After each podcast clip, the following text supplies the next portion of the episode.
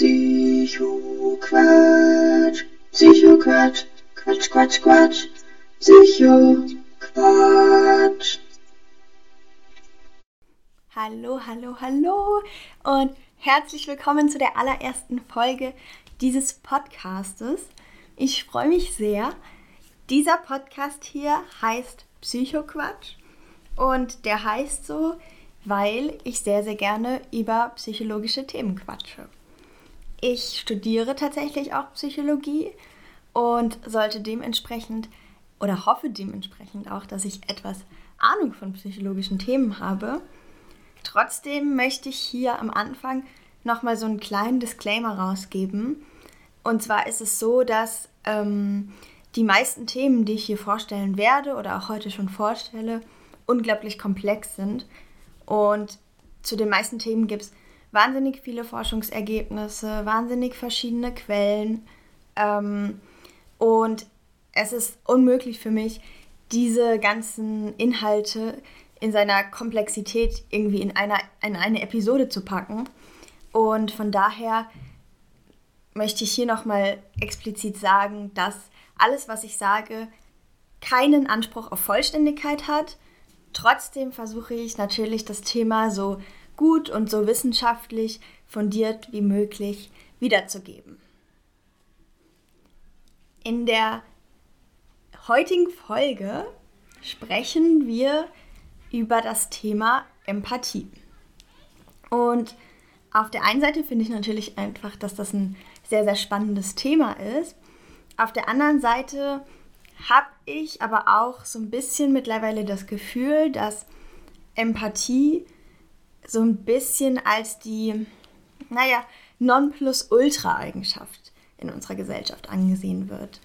Also egal, ob ich mit Personen aus meinem privaten Umfeld spreche oder ähm, verschiedenste Medien konsumiere, oft höre ich irgendwie die Forderung nach mehr Empathie in den, den verschiedensten Bereichen. Also ich höre sowas wie, mh, mm, Politiker sollten empathischer handeln, Ärzte sind gefühlskalt und sollten empathischer mit ihren Patienten umgehen. Also Dinge.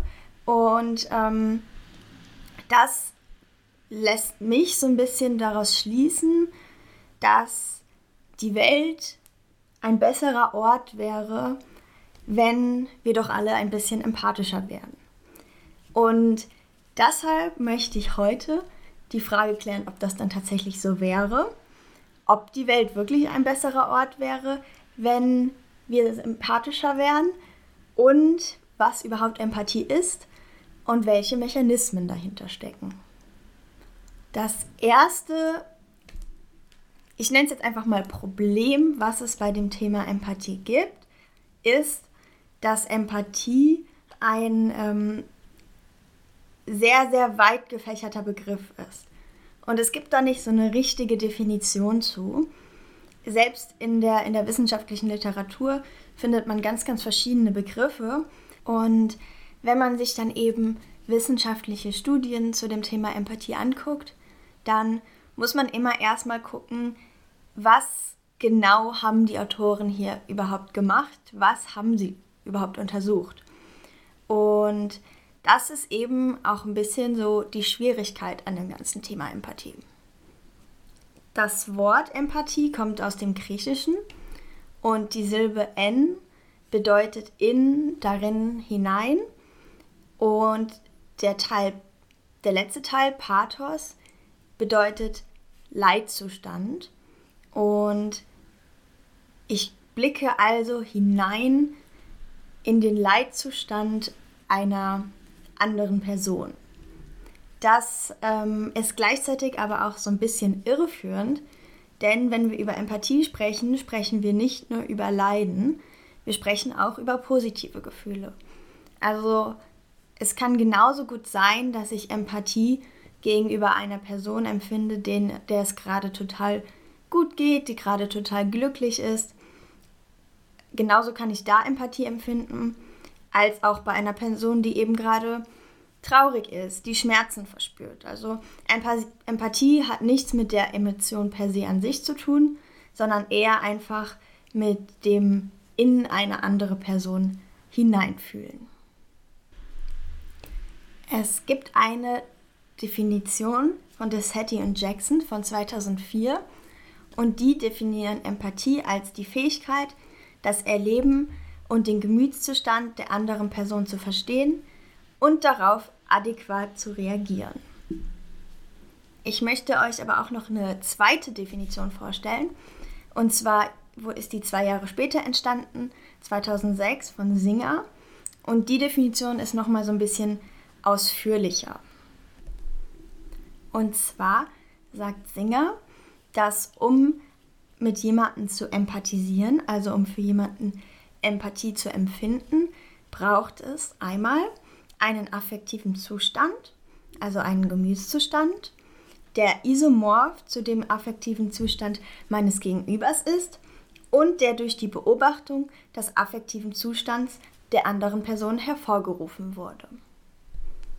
Konkret bedeutet das jetzt, dass ich vielleicht gerade mit meinem Freund, meiner Freundin, meiner Mutter, meiner Schwester, meinem Bruder unterwegs bin und ich beobachte die Signale, die Körpersignale und Mimik und Gestik meines Gegenübers und sehe vielleicht, dass mein Gegenüber traurig aussieht.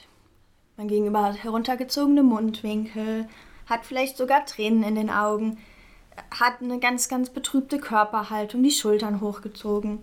Und all das nehme ich wahr und ähm, erkenne eben, dass mein Gegenüber traurig ist.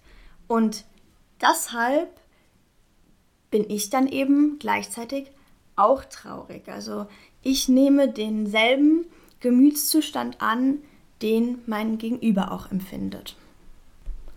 Und was Singer jetzt noch hinzufügt, was ganz, ganz wichtig ist, ist, dass wir trotzdem erkennen, dass die Quelle unseres Gemütszustandes die andere Person ist.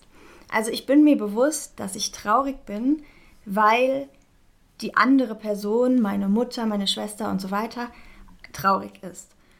Und dessen bin ich mir durchaus bewusst. Es ist nämlich so, dass es noch ein paar andere psychologische Konstrukte gibt, die durchaus ähnlich zu Empathie sind, aber eben nicht genau das gleiche. Und da gibt es zum einen die Emotional Contagion, das nennt sich auf Deutsch die Gefühlsansteckung. Und da ist eben der springende Unterschied, dass ich mir unbewusst bin, woher meine Gefühle kommen. Emotional Contagion ist also so eine Art unbewusste Ansteckung. Das heißt, es gibt keine Distanzierung zwischen meinen eigenen Gefühlen und den Gefühlen der anderen Person. Ich bin mir nicht bewusst, dass die Quelle meiner eigenen Gefühle die andere Person ist. Das kann man ganz oft beobachten bei Babys, wenn sich mehrere Babys in einem Raum befinden und ein Baby anfängt zu schreien, dann ist es eben ganz oft so, dass die anderen Babys in der Nähe auch anfangen zu schreien. Aber sie sind sich natürlich nicht bewusst, dass sie gerade schreien, weil das andere Baby angefangen hat zu schreien. Dann gibt es noch ein weiteres psychologisches Konstrukt, das so ähnlich wie die Empathie ist. Und zwar ist es das Konstrukt Mitgefühl oder auf Englisch Compassion. Und Compassion, da ist es ganz wichtig zu erkennen, dass das sich nur auf Situationen bezieht, in denen eine andere Person Leid oder Schmerz empfindet. Also es geht hier nur um negative Gefühle. Und ähm, im Gegensatz zur Empathie wird hier das Leid aber nicht geteilt, sondern ich empfinde eher so ein Gefühl der Fürsorge und Wärme gegenüber der anderen Person und habe eben das Bedürfnis, das Wohlergehen der anderen Person zu verbessern. Das heißt, hier fühle ich nicht mit der anderen Person, sondern ich fühle eher für die andere Person. Und da sind wir jetzt auch schon an dem Punkt, der unsere Frage vom Anfang beantwortet, ob es denn so viel sinnvoller wäre, wenn Ärzte oder Ärztinnen ähm, empathischer werden. Denn ganz oft sagt man ja, dass Empathie eine sehr, sehr wichtige Eigenschaft für solche Berufe ist. Also für all diese Berufe, die tagtäglich mit Leid, Schmerz und Trauer zu tun haben, sei es denn Ärzte oder Ärztinnen, Rettungssanitäter oder Rettungssanitäterinnen, Sterbebegleiter und Sterbebegleiterinnen, Sozialarbeiter und Sozialarbeiterinnen, all diese Berufe, ähm, wie man so schön sagt, die sozialen Berufe haben sehr, sehr viel mit ähm, negativen Emotionen oftmals zu tun. Es gibt eben zwei verschiedene empathische Reaktionen, wie ich auf das Leid einer anderen Person reagieren kann. Und das ist auf der einen Seite das Mitgefühl, die Compassion, das, was ich gerade schon erklärt habe. Und auf der anderen Seite eben gibt es die Möglichkeit der empathischen Reaktion. Also ich empfinde Empathie gegenüber der anderen Person. Ich teile das Leid, das die andere Person erlebt. Und das Problem, was sich hierbei ergibt, ist, dass diese Empathie, die ich empfinde, ganz, ganz schnell in empathischen Distress um, umschlagen kann. Das bedeutet, dass wenn ich auf Dauer Empathie gegenüber dem Leid meiner, meiner Klienten, meiner Patientin und so weiter empfinde, dann ähm, bin ich eben ganz schnell von diesen ähm, negativen Gefühlen überfordert und, und es kann eben zu, zu Stress, Burnout, Depression und negativ, einfach allgemein negativen gesundheitlichen Konsequenzen führen. Gerade bei Menschen, die eben oft solchen Situationen ausgesetzt sind, zum Beispiel weil sie eben beruflich damit zu tun haben, ist das natürlich ein ganz, ganz großes Problem. Es gibt sogar Studien, die zeigen, dass Menschen, die in der gleichen Situation Compassion fühlen, eher dazu tendieren, Menschen zu helfen, als die Person, die empathischen Distress fühlen. Das kann man sich ganz gut vorstellen, denn ich denke, wir alle kennen die Situation, dass wir vorm Fernseher sitzen und eine, einen Beitrag oder eine Doku über ein ganz, ganz emotional aufgeladenes, ähm, schreckliches Thema sehen. Also vielleicht sehen wir einen Beitrag über das Leid von Tieren oder über geflüchtete Menschen. Und das ruft dann ganz, ganz schnell ähm, eben diese empathische äh, Reaktion in uns hervor und löst empathischen Distress aus. Und ich zumindest kenne das ganz oft, dass ich mich dann ähm, überfordert in der Situation fühle und überwältigt von diesen ganzen negativen Gefühlen und dann vielleicht eher dazu tendiere, den Fernseher einfach auszumachen, um mich von dieser Situation zu distanzieren, anstatt rational zu überlegen, wie ich denn vielleicht an der Situation ähm, etwas positiv verändern kann.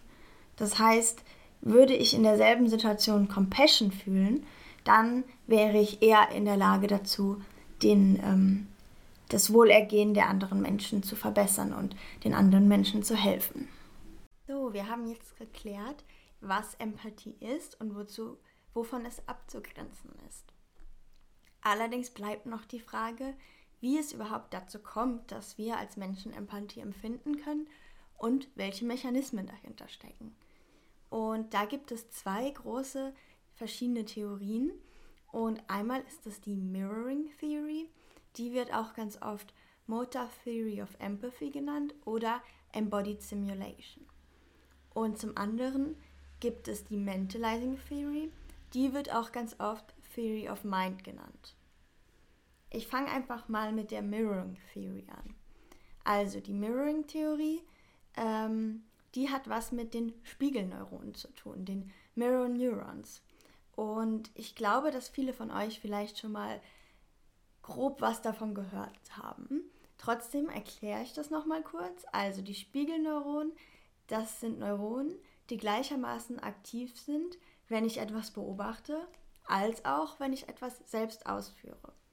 Das heißt, ähm, wenn jemand niest, sind diese Neuronen genauso aktiv, als wenn ich selbst gerade niese. Es gibt ganz viele Studien zu den Spiegelneuronen und ganz, ganz viele davon sind ähm, in Bezug auf Schmerz gemacht worden. Das heißt, ähm, hier wurde getestet, wie sich die Spiegelneuronen bei Schmerz verhalten. Und ganz faszinierend ist eben hier, dass auch das gleiche Prinzip hier wieder gilt. Egal, ob ich selbst Schmerzen habe oder ob ich jemand anderes dabei beobachte, wie er Schmerz empfindet, die Spiegelneuronen sind wieder in beiden Fällen aktiv. So, was heißt das Ganze jetzt für die Empathie?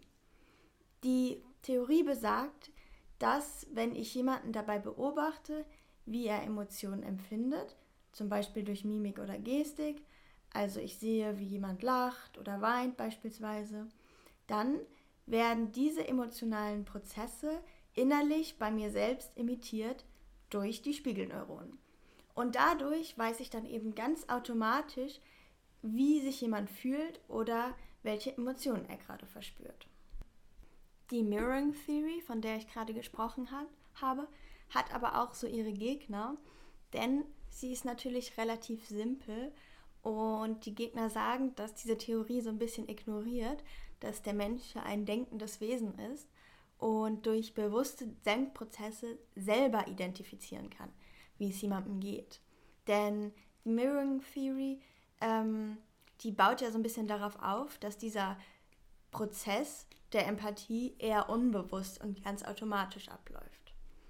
Im Gegensatz dazu sagt die Mentalizing Theory, dass Empathie, dass es bei Empathie eher um einen Appraisal-Prozess geht. Ein Appraisal-Prozess ist eine Art Bewertungsprozess und dabei geht es eben darum, dass ich durch verschiedene Denkprozesse die Situation und die Gefühlslage meines Gegenübers einschätze und bewerte. Und bei diesem Prozess spielen Vorerfahrung und Kontextinformationen eine ganz, ganz große Rolle. Befinde ich mich zum Beispiel gerade mit meinem Gegenüber in einer lauten, belebten und sehr stressigen Umgebung und ich weiß von dieser Person, dass sie nicht gerne unter Leuten ist, dann ähm, kann ich vielleicht viel besser einschätzen, wie sich diese Person gerade fühlt und weshalb es ihr möglicherweise nicht so gut geht gerade oder sie nicht so gut gelaunt ist. Auch meine eigenen Erfahrungen spielen eine große Rolle in diesem Bewertungsprozess, denn wenn mein Gegenüber gerade traurig ist, weil er oder sie eine ähm, dramatische Trennung durchlebt hat und ich eben vor einiger Zeit auch so eine Trennung durchlebt habe, dann kann ich natürlich diese Erfahrung nutzen, um die Position oder die Gefühlslage meines Gegenübers einzuschätzen. Und als letzten Punkt ist auch noch wichtig zu sagen, dass ähm, die Beziehung meines Gegenübers, also die Beziehung, die ich zu meinem Gegenüber habe, eine Rolle spielt. Denn bei nahestehenden Personen, also beispielsweise Freunden oder Familienmitgliedern, fällt es mir tendenziell einfacher, Empathie zu zeigen als bei fremden Menschen. Man kann also sagen, dass der Mirroring-Prozess eher ein automatischer Prozess ist, der gesteuert wird durch die Spiegelneuronen in unserem Gehirn und der Mentalizing-Prozess ist eher eine Art Denk- und Bewertungsprozess. Es gibt auch Belege dafür, dass sich die beiden Theorien nicht ausschließen, sondern ergänzen. Belege deuten darauf hin, dass Mirroring dabei hilft, zu wissen, was andere fühlen, und Mentaling auf der anderen Seite dabei hilft, zu wissen, warum der andere so fühlt. Empathie lässt sich außerdem in affektive Empathie und kognitive Empathie unterteilen. Affektive Empathie ist die Fähigkeit, Emotionen mit anderen zu teilen und kognitive Empathie ist die Fähigkeit, Emotionen von anderen zu verstehen. Deshalb sagt man auch, dass die Mirroring-Theorie eher die affektive Empathie betrifft und dass die Mentalizing-Theorie eher die kognitive Empathie betrifft. Jetzt haben wir auch geklärt, wie das mit der Empathie funktioniert. Übrig bleibt aber die Frage, ob wir Empathie lernen können. Denn das ist ja das, was ich zu Anfang gemeint habe, ähm, dass es ganz oft gefordert wird, dass wir Empathie lernen und dass wir unsere Welt empathischer machen. Zunächst muss man mal unterteilen in das Erlernen von Empathie und das Erlernen von Mitgefühl. Und wir fangen einfach mal an mit der Empathie. Die Fähigkeit zur Empathie ist eben immer, wie so oft, ein Zusammenspiel aus Gen und Umwelt. Es gibt eine Studie von Melchers von 2016, die zeigt, dass die Erblichkeit von Empathie bei so rund 50 Prozent für die affektive Komponente liegt und bei so rund 30 Prozent für die kognitive Komponente. Daraus kann man schließen, dass die restlichen 50 bzw. 70 Prozent durch die Umwelt beeinflusst werden und damit eben sehr wohl lernbar sind. Das ist besonders bei der kognitiven Komponente der Fall, denn da ist eben der genetische Einfluss geringer als bei der affektiven Komponente. Es gibt auch Geschlechterunterschiede bei der Empathiefähigkeit. Weibliche Personen haben generell über die Lebensspanne hinweg, also vom Kindesalter bis ins Erwachsenenalter, höhere Empathiescores als männliche Personen. Und das ist besonders bei der affektiven Komponente der Empathie der Fall. Es gibt außerdem noch bestimmte Persönlichkeitseigenschaften, die im Zusammenhang mit Empathie stehen, zum Beispiel Offenheit für Erfahrungen oder Verträglichkeit korreliert positiv mit Empathie, Narzissmus korreliert eher negativ mit Empathie. Aber nun dazu, wie man tatsächlich Empathie trainieren kann. Also, wenn wir davon ausgehen, dass Erfahrung unsere empathische Reaktion beeinflussen kann, wie es eben auch bei der Mentalizing-Theorie der Fall ist, dann müssen wir natürlich dementsprechend Erfahrungen sammeln, die für unsere Empathiefähigkeit nützlich sind. Und dafür gibt es verschiedene Empathietrainings. Allerdings will ich hier auch noch mal kurz darauf hinweisen, wie ich schon am Anfang der Folge gesagt habe, dass es in der Literatur oft sehr, sehr unklar ist, welche Definition von Empathie verwendet wird und dann eben, was genau in diesem Training überhaupt gefördert wird.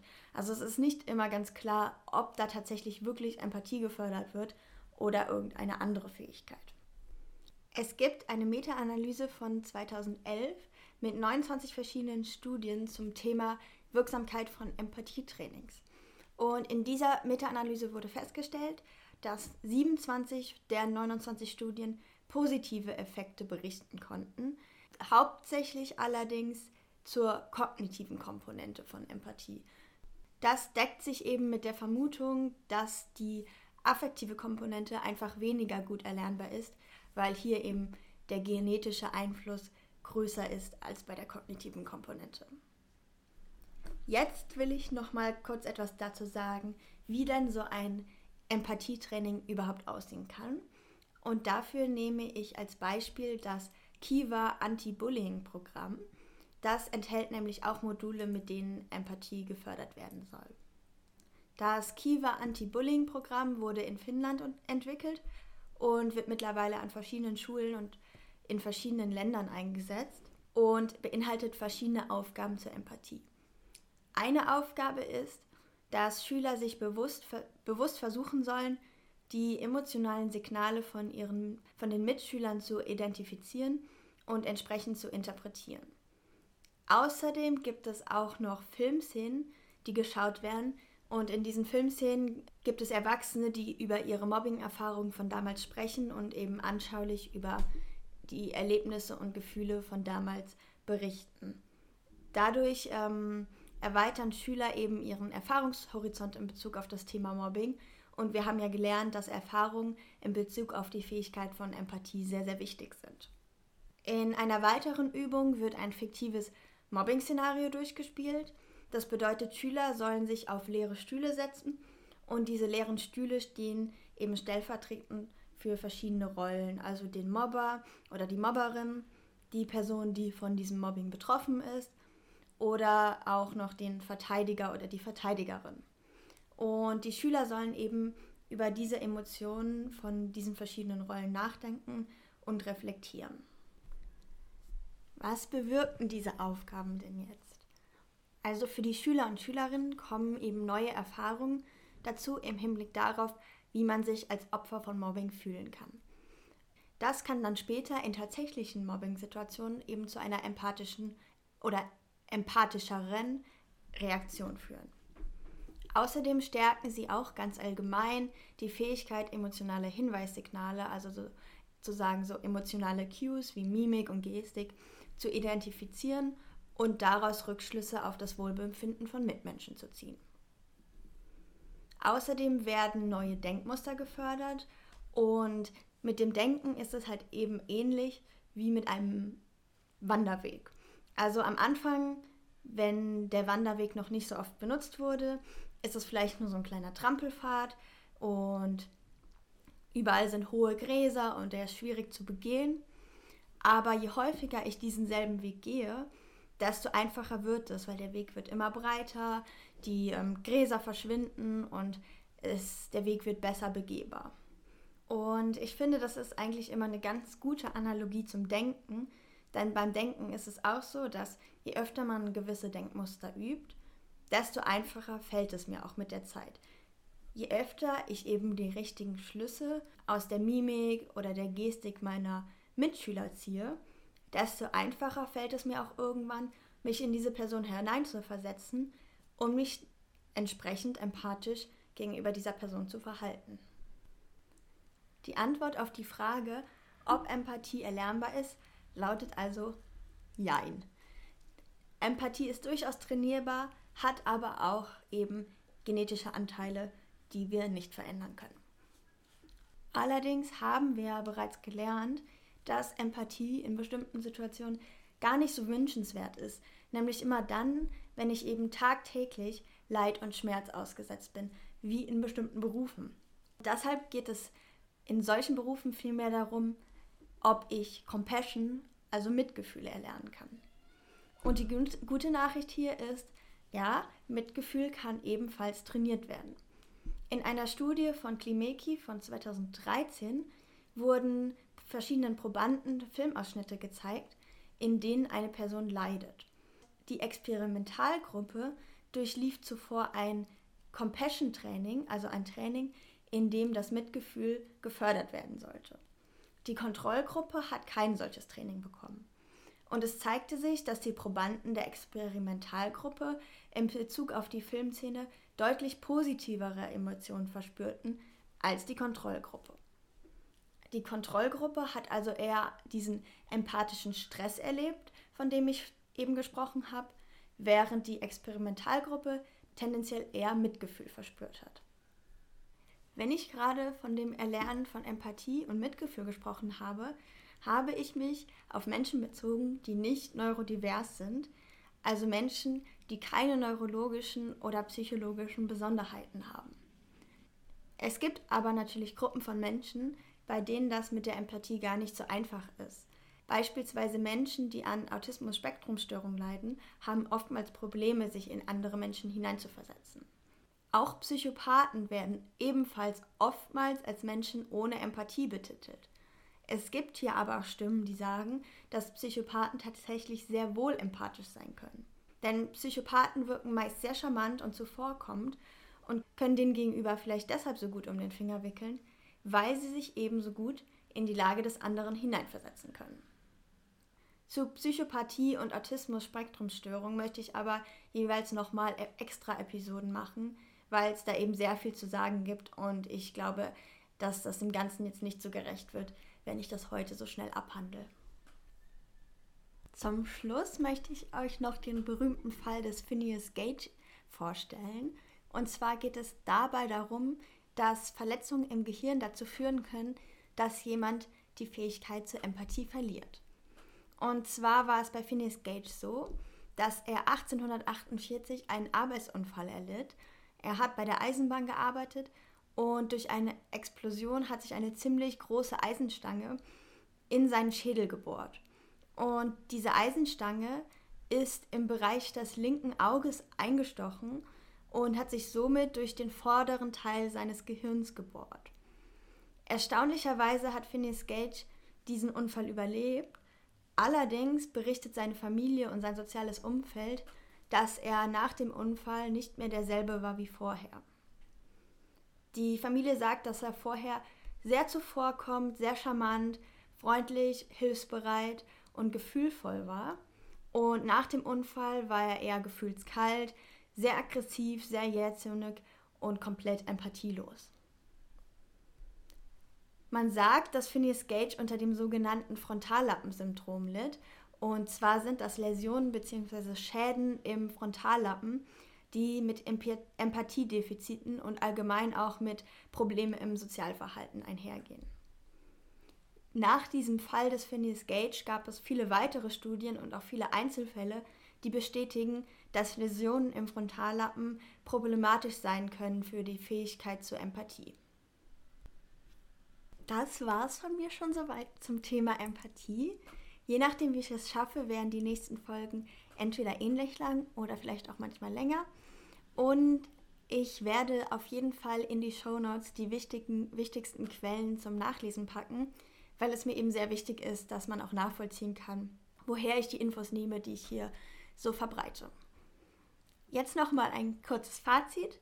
Also, Empathie ist die Fähigkeit, Emotionen mit anderen zu teilen und die Emotionen von anderen zu verstehen. Abzugrenzen ist Empathie von Emotional Contagion, also Gefühlsansteckung, und Compassion, also Mitgefühl. Die zwei großen Theorien zur Empathiefähigkeit sind die Mirroring-Theorie und die Mentalizing-Theorie. Empathie ist per se nicht schlecht oder gut und führt auch nicht automatisch zum moralischen Handeln. Empathie ist eben wichtig, um die Beweggründe anderer Leute nachzuvollziehen, aber muss nicht automatisch dazu führen, dass wir diesen Leuten dann auch helfen oder uns moralisch richtig verhalten. Es kann eben auch dazu führen, dass wir empathischen Distress erleben und uns daher eher zurückziehen. Vielen lieben Dank fürs Zuhören. Bis zum nächsten Mal. Macht's gut und tschüss.